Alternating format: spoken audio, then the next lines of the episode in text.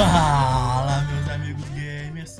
Realgo 13 trazendo mais uma vez o podcast aqui da Quarem Games e hoje irei falar um pouco sobre o frustrante, mas muito frustrante, lançamento do novo, entre aspas, futebol da Konami, o eFootball 2022. E além disso, vou fazer também uma comparação com algo que já havia ocorrido com PES há alguns anos atrás.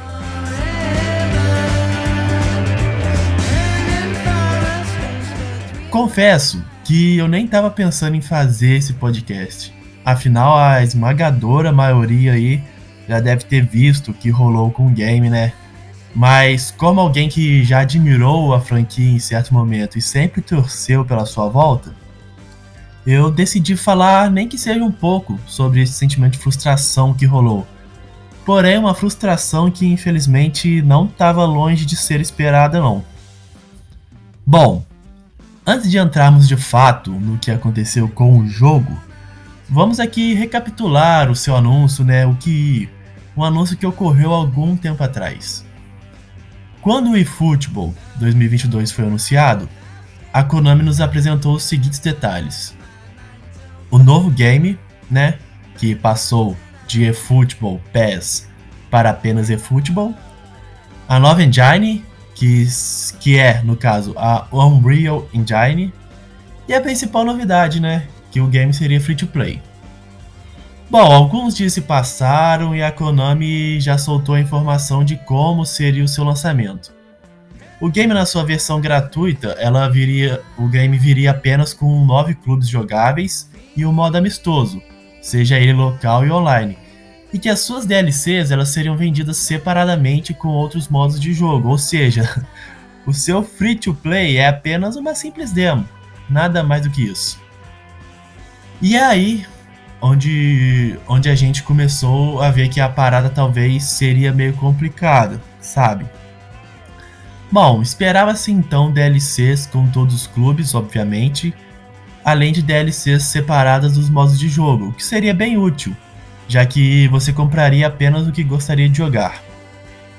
Porém, nas últimas semanas, foi informado que será uma DLC de um valor quase que de um jogo, quase cheio de um jogo, sabe? E ela chegará apenas em novembro, dois meses depois do lançamento oficial do game. Ou seja, cara, essa DLC ela vai chegar praticamente na metade da temporada europeia, sabe? Apenas essas informações elas já eram bastante para ficarmos um pouco assustados, ou no mínimo ficar com o pé atrás, sabe? Porém, é inegável que havia uma torcida para que o eFootball ele realmente conseguisse trazer um jogo agradável, cara, e que pudesse talvez não agora, mas no futuro começar a competir mais firmemente com o FIFA. Foi até por isso que na época do seu anúncio eu gravei um podcast e o título do podcast é, abre aspas, o eFootball vai revolucionar? Fecha aspas. Nesse tom mesmo de pergunta, sabe? Afinal, era uma dúvida que a gente tinha.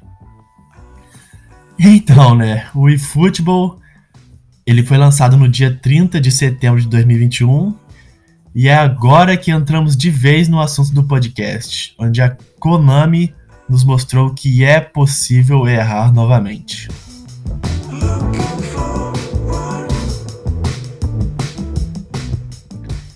Era uma vez, lá no ano de 2012, onde o FIFA já havia se consolidado como a maior marca de um jogo de, um jogo de futebol. É, foi então que a Konami lançou o PES 2013. O PES 2013, cara, para mim ele conseguiu ser o ápice do, do jogo da franquia que a Konami vinha há uns 3 anos tentando reformular. PES 2013 atingir um patamar gráfico, claro, levando em consideração a época, e também um patamar de mecânica e gameplay que o próprio PES nunca havia, nunca havia conseguido chegar. Acho que o PES já, já teve ápice assim, de domínio em outros anos antes do PES 2013, mas de qualidade de jogo, que digo, o PES 2013 para mim foi o ápice, sabe?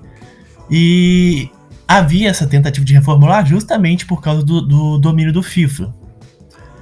Até hoje, o PES daquele ano ele é considerado pela grande maioria o melhor já feito, como mencionei. É, eu diria que 9 entre 10 dentistas recomendam o PES 2013. e quando isso ocorreu, cara, gerou novamente o debate entre PES e FIFA, né? E aí, qual o melhor? O PES sempre teve os melhores gráficos e o FIFA tinha ainda tem a melhor jogabilidade. Mas agora esse tal de PES 2013 aí tá com a gameplay muito gostosinha de jogar também e qual vai ser, sabe? E aí, aí, vai deixar os caras retomarem o lugar que vocês conquistaram deles? Foi então que em um certo momento do ano de 2013, a Konami veio e fez o anúncio do PES 2014. E então, cara, disseram que o próximo game da franquia iria inovar e trazer uma experiência única, inclusive com uma troca de engine, que passaria a ser a Fox Engine, que era a engine empregada no Metal Gear. Beleza. Veio o lançamento do PES 2014, aquele que daria continuidade à retomada da franquia após o grandioso PES 2013. E o que aconteceu? Cara, ai ai. O PES 2014 foi um jogo completamente inacabado e desastroso lançado pela Konami. O PES 2014, cara, ele apresentava gráficos ridículos, onde os jogadores pareciam bonecos de cera. Poucos jogadores eram parecidos com os da vida real. Uma jogabilidade completamente travada e com péssimo funcionamento. Uma inteligência artificial burra bugs bizarros durante as partidas, o jogo, o jogo crashava, um menu que parecia ter sido feito no Paint, e o mais inacreditável para mim, cara, não havia tela de load no jogo. Sabe, era simplesmente a tela simplesmente ficava preta enquanto estava carregando algo. Ou seja, a Konami simplesmente pegou o seu melhor momento e jogou tudo fora para lançar um jogo inacabado e que nunca deveria ter saído naquele ano. A real é essa. Era mais viável ficar um ano sem PES e terem trabalhado melhor pro PES 2015 do que lançar aquilo, cara. Lançar aquele jogo destruiu quase que por completo a reputação da empresa e fez muitas pessoas migrarem pro, pro FIFA.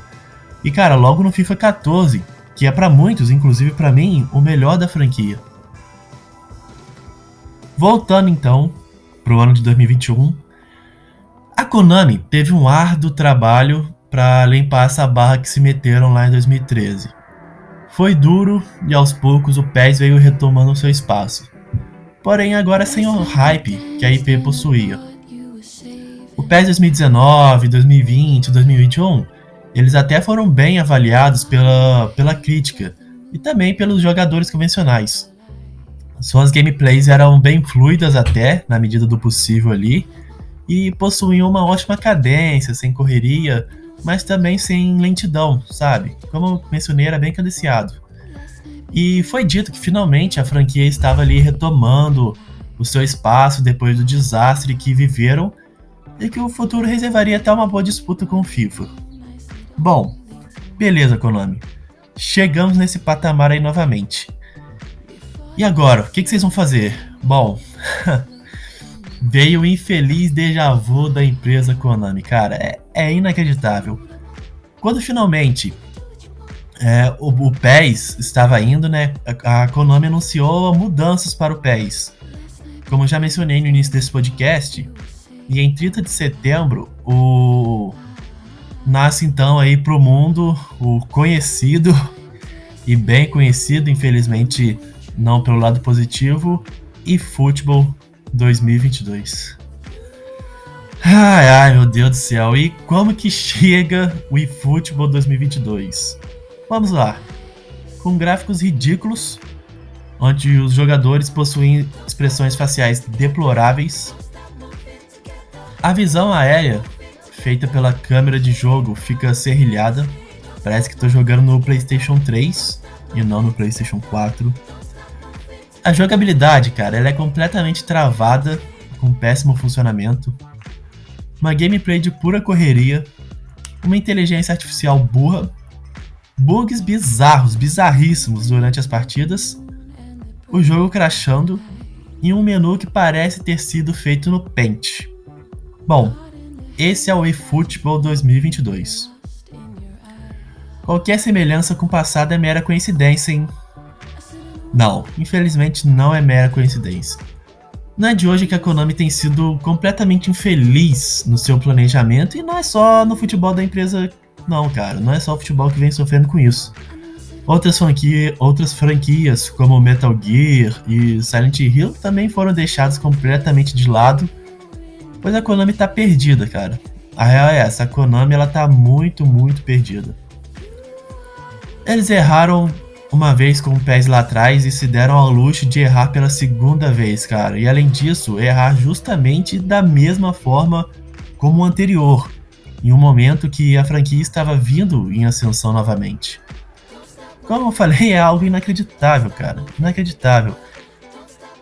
E acontece que por seu segundo erro, eu infelizmente vejo esse como uma ruptura muito, mas muito maior. Em 2013, apesar de o FIFA já ter o seu domínio, o PES ainda ele era muito querido pelos fãs, cara, não dá para negar isso.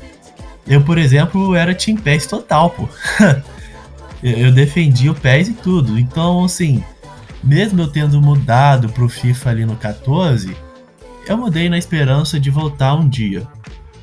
E foi em 2016, ou seja, três anos depois, ainda no, no Xbox 360, eu tinha Xbox 360 nessa época, foi que eu decidi comprar o PES 2017. E eu curti, cara. Não, achei ele, assim, bom, bom, mas tipo assim, totalmente jogável. E depois eu comprei o PES, 2020, o PES 2018. Quase que eu falei PES 2028 aqui, ó. Indo pro futuro já. Mas enfim, comprei o PES 2018 no outro ano e ali eu vi que eles estavam se encaminhando novamente, sabe? O, o PES 2018 eu realmente senti firmeza nele. O último PES que eu comprei foi esse, 2018 mesmo. E depois disso, outro jogo de futebol que eu comprei foi o FIFA 20, já no meu PlayStation 4. Porém, por mais que eu tivesse comprado o FIFA no PlayStation 4, é, eu, eu, sempre acompanhei a situação dos dois games, sabe? Como mencionei, o feedback do jogo da Konami, ele estava sendo muito satisfatório, cara. Aí, pô, eles decidem fazer essa completa palhaçada com o game agora. De verdade mesmo? Pode até acontecer de darem a volta por cima novamente, mas isso irá levar uns bons anos, cara, assim como aconteceu da última vez. E acredito, como mencionei anteriormente, que a ruptura agora tenha sido bem maior, mas bem maior mesmo. E mesmo que melhorem, cara, mesmo que haja uma melhora no PES, nos próximos que eles irão lançar, ter o retorno dos players é algo ainda mais difícil né, nesse momento e é isso que vai pesar. Lembrando que, que temos a DLC do jogo para ser lançado em novembro e certamente as vendas serão muito afetadas, cara. O que vai gerar uma fatura muito abaixo daquilo que esperavam e as consequências disso não serão nada legais. É, não tem jeito, poxa.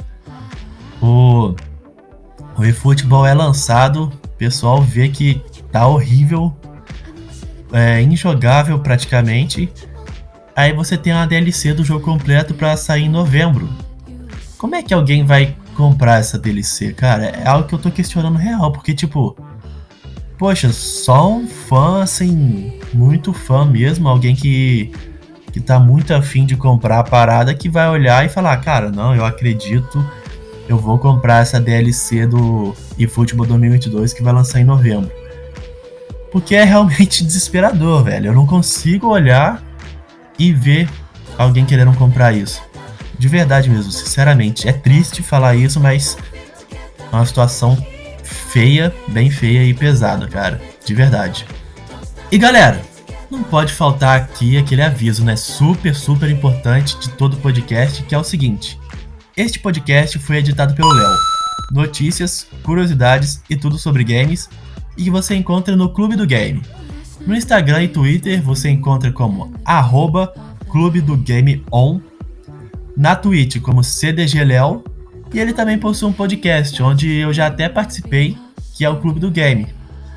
Bora prestigiar o trampo do cara que é incrível, caso você busque sempre se manter informado das notícias que rondam o mundo dos games O Léo é o cara ideal para isso, ele tá sempre atualizado e trazendo aquilo que rola e muitas das vezes a gente nem fica sabendo, sabe? Mas o Léo tá lá pronto para nos atualizar. Sigam o cara aí e acompanhem esse trabalho sensacional, hein? Tamo junto. Então, pessoal, esse foi o ponto que eu quis trazer no podcast de hoje para vocês. Fazer esse paralelo entre o desastroso lançamento do PES 2014 e o desastroso lançamento do eFootball 2022 mostrar que não é de hoje que a Konami vem errando. E é algo que já é bem recorrente, falta muito planejamento na empresa. E mencionar também que a EA pode ficar tranquila. Sério, a EA pode ficar tranquila ali fazendo FIFA dela, lançando anual, anualmente, monetizando do jeito que eles querem, porque não vai ser agora e nem nos próximos anos que nós teremos essa ruptura de domínio do FIFA, cara. Sério, poxa, pra EA, cara, foi um mar de rosas o que a Konami fez agora. De verdade. Inclusive, os feedbacks recentes são de que a gameplay desse FIFA 22 está melhor em muitos anos de FIFA, cara. O que eu tenho acompanhado, é, eu não posso, eu não posso dizer que por mim, né, minha opinião, porque eu não joguei e não tive a oportunidade de testar o FIFA também, nem sei quando eu irei jogar. Se é que eu jogo FIFA 22. Mas a galera tem se mostrado. A galera tem se mostrado bem empolgada com o FIFA deste ano e eu espero que realmente esteja, né? Que mesmo sem concorrência, que eles então consigam fazer um esforcinho a mais, né? E melhorar o produto deles, né, Donier? Por favor, hein? Fechando aqui, cara, eu quero agradecer a você que escutou este podcast até o final. Foi um podcast hoje, acredito eu que menor até, só pra dar essa opinião, esse desabafo e fazer essa linkagem aí com o que aconteceu na EA lá em 2013 com o PES 2014 e agora em 2021 com o eFootball 2022, né? Foi algo mais rápido aí e muito obrigado é, por quem escutou, isso me anima a continuar. Peço também que deixe a sua opinião sobre a qualidade desse podcast e também sobre essa questão do eFootball, né? Se você jogou, o que achou, também o que espera do futuro para essa concorrência entre Konami e EA, sabe? Peço também que, por favor, quem puder que compartilhe nas suas redes sociais, compartilhe com os amigos. Isso também me ajuda muito e me anima a continuar aqui. Show de bola? Um abraço e até o próximo episódio. Valeu!